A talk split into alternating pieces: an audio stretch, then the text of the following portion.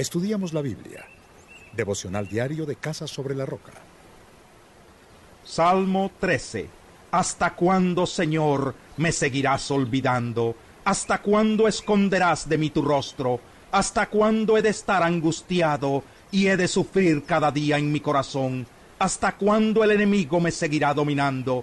Señor y Dios mío, mírame y respóndeme, ilumina mis ojos, así no caeré en el sueño de la muerte, así no dirá mi enemigo, lo he vencido, así mi adversario no se alegrará de mi caída, pero yo confío en tu gran amor, mi corazón se alegra en tu salvación, canto salmos al Señor, el Señor ha sido bueno conmigo. Salmo 14. Dice el necio en su corazón, no hay Dios.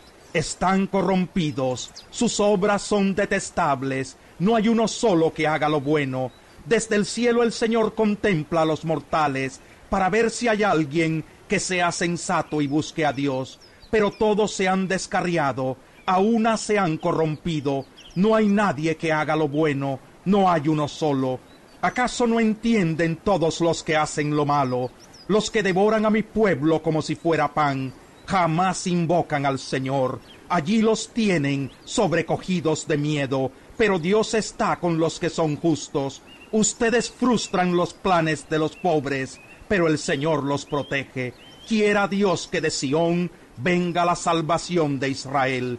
Cuando el Señor restaure a su pueblo, Jacob se regocijará, Israel se alegrará. Salmo 15 ¿Quién, Señor, puede habitar en tu santuario? ¿Quién puede vivir en tu santo monte?